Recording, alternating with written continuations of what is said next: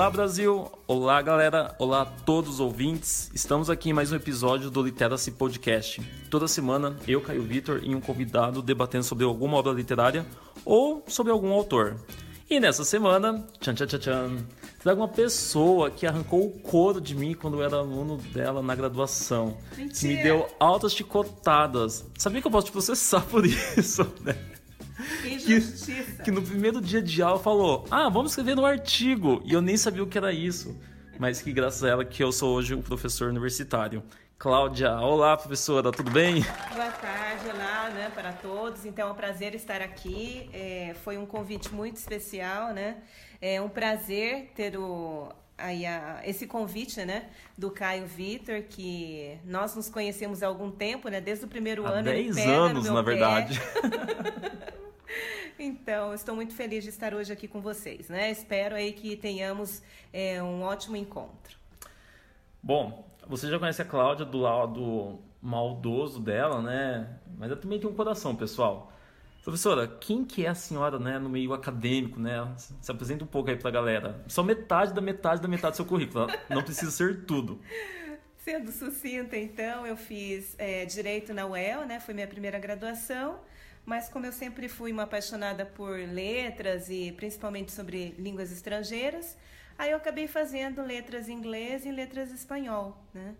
E aí segui nessa área do magistério, que é minha grande paixão e que eu sigo até hoje. Sou professora da UEL há 13 anos, né? Então, dois anos como temporária e como colaboradora e, e 11 anos já agora em março, dia 31 de março, 11 anos como concursada efetiva. Olha, pessoal, só quero dizer que foi um parto trazendo pra cá, tá? Eu só tava me enrolando, me enrolando, me enrolando. Foi até fazer, foi até fazer um procedimento estético uma desculpa que não poderia gravar isso daqui de novo, tá? Mas como era só áudio, eu não tive como fugir, não teve jeito. Mas enfim.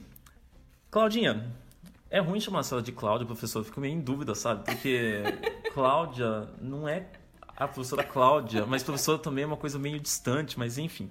Professora Cláudia. É... Enfim, a gente vai oscilando. Ok. Quando eu pensei em algum autor, eu pensei em dois autores, mas eu pensei em alguma coisa da literatura brasileira, por enquanto, né? Logo a gente começa com alguns autores mais universais. E o nome que veio foi Sérgio Vaz. Você sabia que você que me apresentou esse cara, né? Não sei se você lembra, assim, que você que colocou na minha garganta. Vai aprender a gostar dele. Então, eu acho muito engraçado porque eu tenho a literatura como uma grande paixão, né? Como, mais do que como um objeto de estudo. Então, eu tenho, assim, grandes escritores como Edgar Allan Poe, que é da língua inglesa, né? Que eu sou, assim, uma apaixonada pelo trabalho dele, é, uma admiradora, né? E tenho, como você já sabe, o Eduardo Galeano, inclusive foi o nome da turma de vocês e as pessoas lá da UEL procurando desesperadamente quem é esse professor, quem é, né? Que nós queremos dar aí é, um certificado para ele, uma declaração do nome de turma, né? Para comparecer, enfim, a- ao Moringão. Mas o Sérgio Vaz, ele surgiu, na verdade, foi quem me apresentou o Sérgio Vaz, foi Andréa Tavares. Sério? Em 2016, em uma disciplina que eu ministrei no mestrado, ela era aluna, e comentando sobre eh, literatura em si, trabalhos né, eh, de literatura associados à multimodalidade, aí ela acabou mencionando o nome do Sérgio Vaz e eu fui pesquisar e me apaixonei pela obra desse grande poeta, né? E acabei então contagiando aí os alunos posteriores a esse encontro, né? É, com a obra do Sérgio Vaz. Inclusive, tive o grande prazer de conhecê-lo pessoalmente aqui no Londrix, né? Que nós temos, que é um festival voltado para a literatura em Londrina.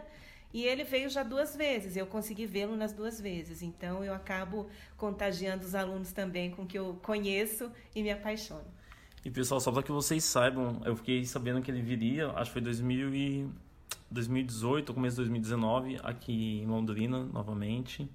E aí eu fui atrás do professor, fui atrás da Cris, do Londrix, e eu consegui levar o cara lá no colégio onde eu dou aula. Foi bem legal. Mas enfim, vamos falar um pouco desse cara, né? Vamos fazer com que o público conheça um pouco mais do Sérgio Vaz. Quem que é o Sérgio Vaz, então? Bom, o Sérgio Vaz, ele na verdade, ele nasceu no norte de Minas Gerais, né? Então, ele é de Minas Gerais, mas ele foi muito pequeno para São Paulo. Então, ele nasceu em 64 e foi com quatro anos, praticamente, quase cinco, para São Paulo, né? é, Tabuão da Serra e vive até hoje. E isso que eu gosto no, no Sérgio Vaz, que ele mantém as raízes. Então ele não saiu da periferia. Ele trabalha com a literatura periférica ou de periferia, né? Que alguns conhecem aí como é, uma literatura marginal, mas que eles não preferem essa nomenclatura, né? E ele continua de onde ele cresceu e, e vive até hoje. Então ele mantém, se mantém fiel às raízes, né? E o Sérgio Vaz, ele começa a escrever de um modo bem peculiar. A gente foi pesquisar sobre ele, claro. E, mas, na verdade, numa entrevista no Londrix, ele já tinha começado, comentado alguma coisa sobre isso. Que ele participava de um grupo de amigos, eram quatro amigos, eles eram músicos. E eles chegaram à conclusão, os amigos dele, claro, que o Sérgio ele era péssimo para cantar. E que se ele... Cantar e tocar. Sim.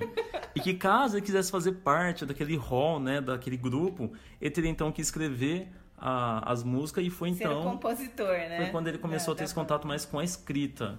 Eu li que ele teve bastante contato como leitor, né, desde a sua infância, incentivado pelo pai. Mas escrever oficialmente foi em 86, quando ele compôs sua primeira letra de música para o grupo de amigos deles dele. É, o Sérgio Vaz, ele sempre foi influenciado pelo pai, porque o pai sempre tinha muitos livros em, suas em sua estante, né? E sempre gostou muito, sempre foi um, um leitor, né? É, voraz, digamos assim. Então ele é, via aqueles livros que o pai tinha na biblioteca, né? Via, por exemplo, 100 anos de solidão.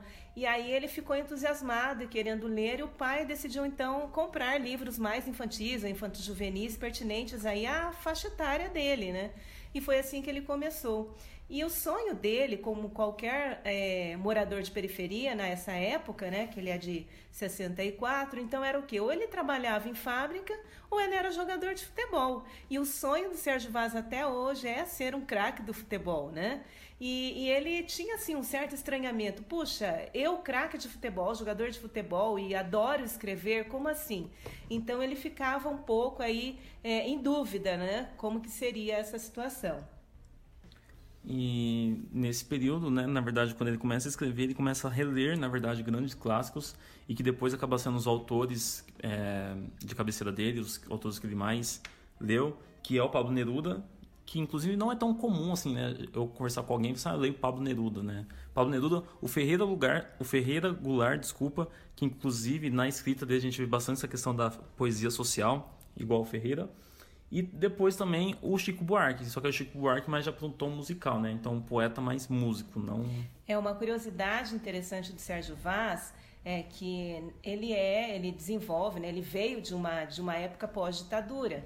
Então, é, em 83, 84, quando ele estava é, no exército, um sargento chegou até ele e o questionou, e o xingou, enfim, é, entraram em desacordo porque ele estava cantando, Sérgio Vaz estava cantando uma canção de Geraldo Vandré, que ele conhecia na voz da, da cantora Simone, que era a.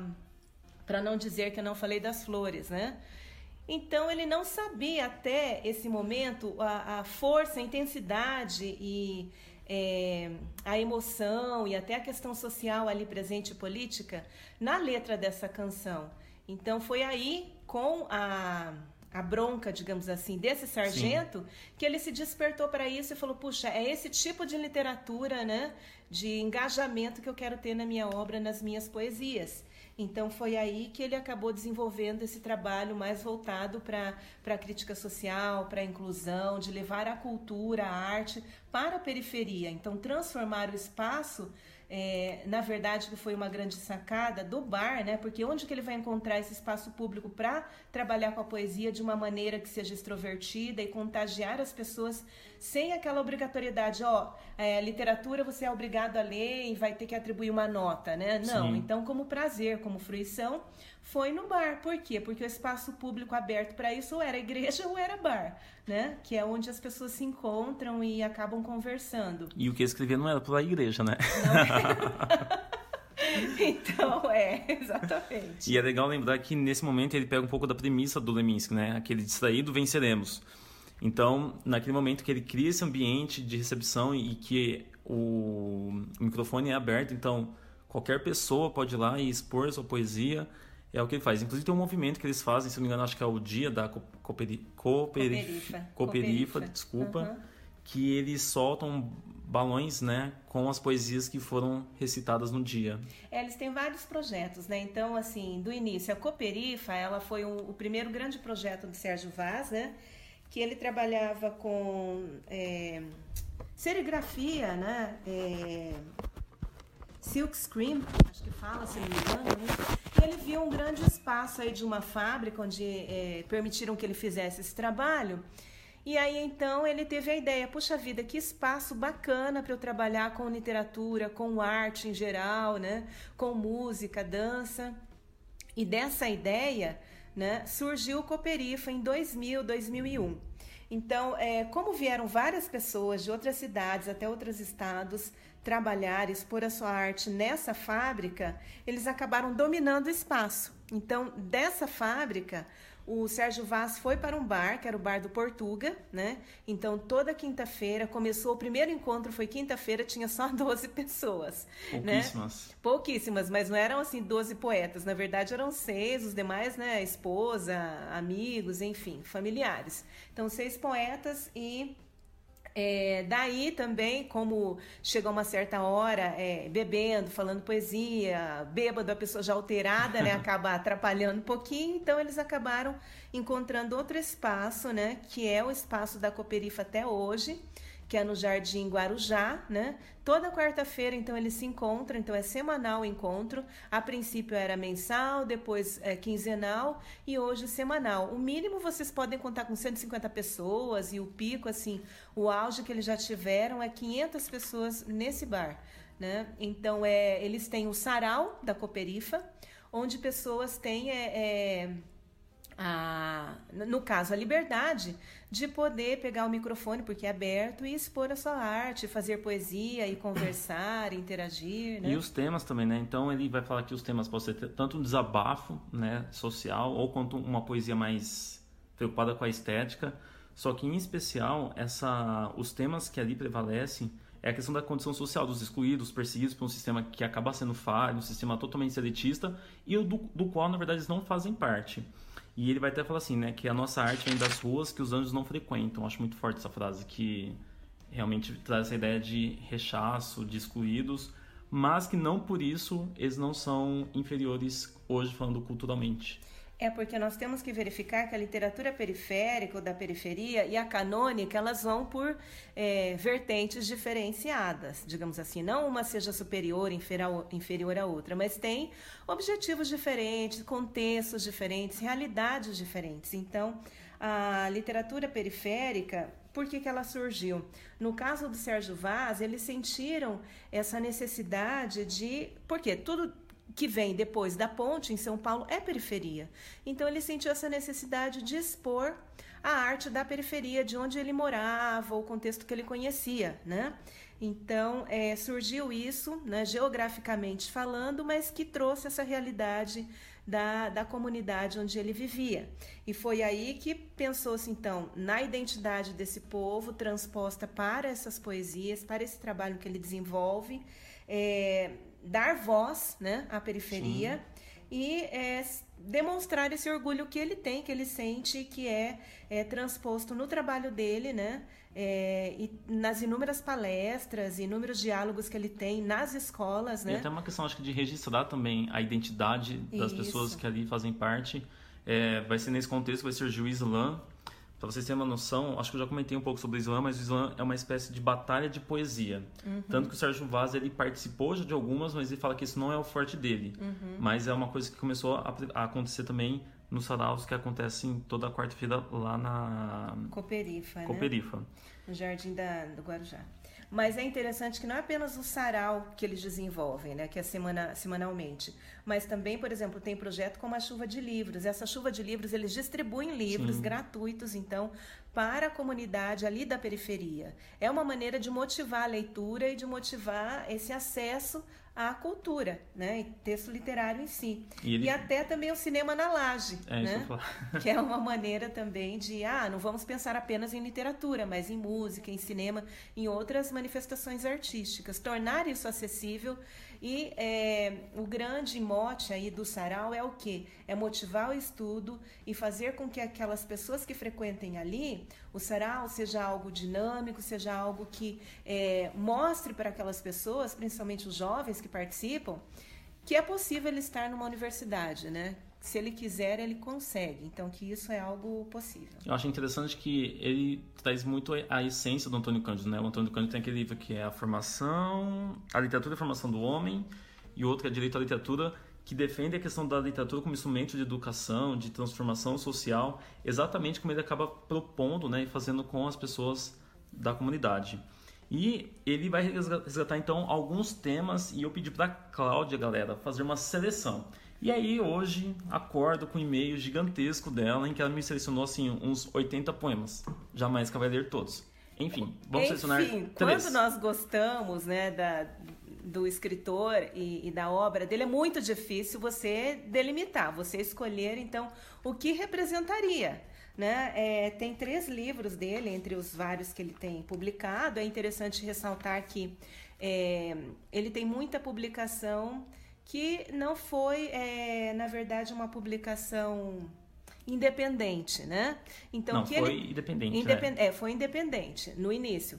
A primeira publicação dele mesmo com editora, né, oficial, surgiu em 2007 com a obra Colecionador de Pedras. E aí ele explica por que esse título, né? Porque ele se baseia em Drummond, né? Sim. No meio do caminho havia uma pedra, enfim. E é, essas pedras esse título tem a ver com as inúmeras pedras que também a gente encontra no meio do caminho e as dificuldades. E aí ele diz que a primeira grande pedra é a pobreza, né? Então eu gostei muito dessa explicação.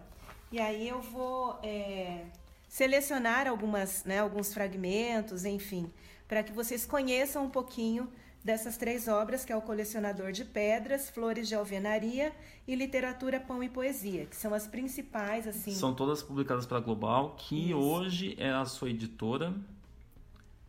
E eu pedi para ela selecionar alguns, ela tem 80 aqui, você vai selecionar os menores, por favor. Então, muito bem, esse só tem uma linha, né, que é de Flores de Alvenaria. Se encontra na página 18, a edição que eu tenho é de 2016. Só, só uma, uma né? coisinha, professora. Ele traz muito, galera, na sua escrita, a questão da literatura despreocupada totalmente com a estética literária que os cânones acabam pregando. Ele vem bem naquela tendência modernista de poemas pílulas, poemas que não têm uma preocupação, a questão de liberdade poética. Não tem rima, rima. então é, ele vai mais pelo é, contexto da periferia. Então, o que seria a realidade dessa comunidade? Quais são as preocupações, temas que podem ser universais ou temas que são é, locais, então, é, do dia a dia dessa comunidade, Sim. da periferia lá, de então. onde ele nasceu, né? Então, desse livro Flores de Alvenaria, os sonhos só acontecem quando você acorda, né? Acorda e vai à luta. Então, por isso que ele diz, o final é quando você desiste. Né? No mesmo livro também, que é uma maneira de você ver a realidade é dura, você encontra pedras no caminho, sim, mas temos que ir à luta, né? Muito bem. É, vamos mais um para esse desse mesmo livro, né? Flores de Alvenaria. Tem palavras que chegam como um abraço. Tem abraço que não precisa de palavras. Indo para o segundo livro, que é Colecionador de Pedras, que foi a primeira pela Global, né, que uhum. não foi independente. É, posso construir pontes com versos. Por que eu selecionei esse? Porque ele diz que a, a literatura e a poesia em si, ela pode transformar realidades. Então, ela pode é, motivar aquela pessoa que lê, e ele diz justamente que o importante, né? É, o sagrado não é quem escreve, mas sim quem lê que é o que? Causar essa transformação, essa mudança. Então, mostrar que é possível você mudar de vida, você não ficar somente no tráfico de drogas, né? Ou seja, como usuário ou como traficante, que é a realidade da periferia muitas vezes, né? É, no vício. Mas mostrar que a poesia, também como é, o futebol, elas podem mudar vidas e realidades, né? Sim. Então, por isso que eu escolhi. Ah, outra que eu gosto muito colecionador de pedras é porque nascer negro é consequência, ser é consciência. Né? E a última desse segundo livro, da segunda obra, enquanto eles capitalizam a realidade, eu socializo meus sonhos. E para ter, é, terminar, a última obra, a literatura Pão e Poesia, Histórias de um Povo Lindo e Inteligente. Eu vou selecionar também não, é... deve estar tá sendo tão difícil, né? Tem 100 tá... aqui, é, ó. É desesperador. Não sei quantas é páginas tem isso? Umas 10 páginas, meu Deus. Você é aquilo que faz quando ninguém está vendo, né? Justamente, então não é para agradar o outro. Qual que é a sua essência, né? Quando ninguém, você não precisa é, adular ninguém, você não precisa é, ter hipocrisia, né? Mas ser você mesmo. Então, quem é? Né? Então, eu gosto bastante. Vamos pegar uma mais extensa. E Ó, revolucionário é todo aquele que quer mudar o mundo e tem coragem de começar por si mesmo. E foi o que ele fez, né? Porque é, nesse primeiro sarau eram apenas seis é, poetas ele e doze participantes. Então, até que o proprietário do bar falou: olha, não é melhor nós cancelarmos, porque olha, não deu muito certo. Daí ele disse: olha, o sucesso é algo que é, tem que ter persistência. Se você não persiste é, você nunca vai alcançar o sucesso. Então, muitas pessoas acabam desistindo no meio do caminho. E aí eu faço um parênteses, eu queria é, elogiar muito o Caio, né? Porque ele é a primeira representação de persistência. Ai, meu Deus. e para finalizar, então, vamos aí. É... Diploma tem a ver com estudar para as provas e conhecimento, com estudar para a vida e não termina nunca. Que é o trabalho, principalmente do professor, né? Que é a minha profissão. É, eu terminei agora o pós-doutorado, né? Em, agora este ano, no início do ano, em fevereiro. Mas não quer dizer que eu já saiba tudo, pelo Sim. contrário. Então é esse constante é, aprender, aprender, né? E se dedicar. Por isso que ele diz que ensinar é regar, é regar a semente sem afogar a flor. Então você também tem que saber dosar aí na hora de ensinar, né? E toda aula devia começar assim: luz, câmera, ação, sonhando. Né? Porque eu acho que todo professor, no fundo, ele é um grande sonhador também. Ele é utópico, por quê? Porque ele tem essa, esse ideal de que um dia pouco a pouco, de grão em grão, né, ele vai acabar é, mudando as realidades, a sociedade em si, que é o nosso trabalho, né? Você muda uma pessoa hoje, é, dez amanhã, enfim, somando, a gente pode, é pela educação, né, por meio da educação que nós podemos conseguir uma sociedade melhor, um mundo mais justo, enfim. E o Sérgio Vaz, ele... Eu quero terminar, na verdade, esse episódio com uma uma frase, na verdade, uma entrevista dele no fórum online 2014, que vai falar sobre a essência, né? Por que, que ele faz isso e o que, que ele acredita que possamos conseguir com a literatura. E ele fala o seguinte, pessoal.